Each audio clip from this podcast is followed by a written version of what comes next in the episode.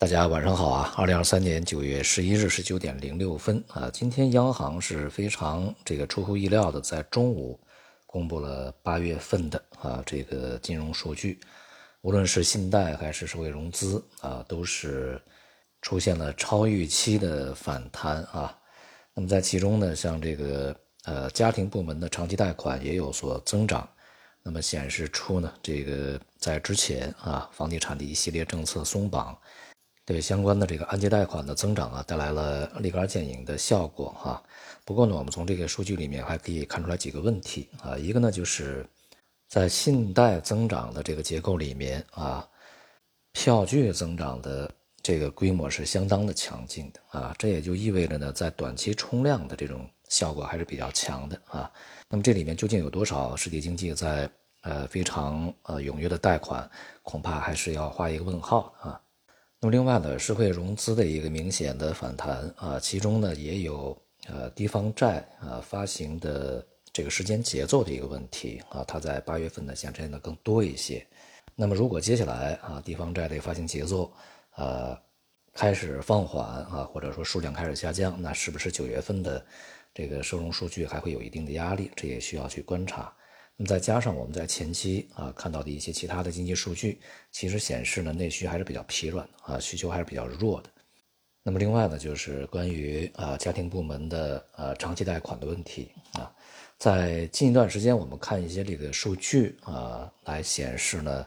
呃一些松绑政策去出台以后啊，确实在很多城市，尤其是一线大城市啊，激发起了一轮的这个。商品住宅啊啊成交的一个这个明显的反弹啊，但是呢，这个反弹以后啊，呃，成交数量是非常明快速的下滑的啊。那么也就是说呢，在未来啊，如果说这个真正的刚需被压抑的需求在非常短的时间里面一下子就释放完毕啊，那么它的后劲儿是缺乏的。那么对于呃家庭部门，它的中长期这个贷款的增加，恐怕也是一个未知数啊。所以说，对于未来啊，这个信贷和社融增长可持续性，我们还是需要通过更多的这个数据来观察。不过，不管怎样啊，这个在当下这个数据呢，还是显示啊，整体的这个金融环境呢有所好转啊。那么今天呢，人民币对美元汇率出现了非常啊这个大幅度的反弹啊，像在岸市场的这个汇率啊，一度是触及了。七点二七啊，其实是七点二六九九啊，那么现在是重新回到了七点二九以上啊。有消息报道呢，就是呃，央行外汇局啊召开自律协会会议，那么对于这个汇率的波动啊，一些非正常的啊这样的一些这个投机的操作，要加以制止啊，就是该出手时就出手。同时呢，有消息讲啊，那么将收紧五千万美元以上的这个购汇的审批。这样的话呢，这种大额购汇啊，它的时间呢被拉长啊，这个延后，那么数量呢被压低，那么当然呢也会影响到美元的一个需求啊，使得人民币汇率呢在短期啊出现一些无节制的大幅下跌啊，这样的风险呢被大大的压抑啊。不过呢，从汇率的基本面上来说啊，由于现在美元比较坚挺，这个利差是长期存在的啊，并且在接下来呢。无论是这个避险的驱动，还是利差的驱动，可能都会有利于美元。所以说，人民币汇率在当前这个水平之下啊，还没有完全消除它的贬值压力。但是呢，这个未来啊，这个它的下行进程呢，将会变得越来越缓慢啊，并且呢，市场会越来越小心，因为在当前这个水平啊，这个在岸已经是跌破了去年低点，而离岸呢，已经和去年低点呃基本上持平啊。那么央行呢，随时有可能会动用其他的工具呢，对市场进行干预。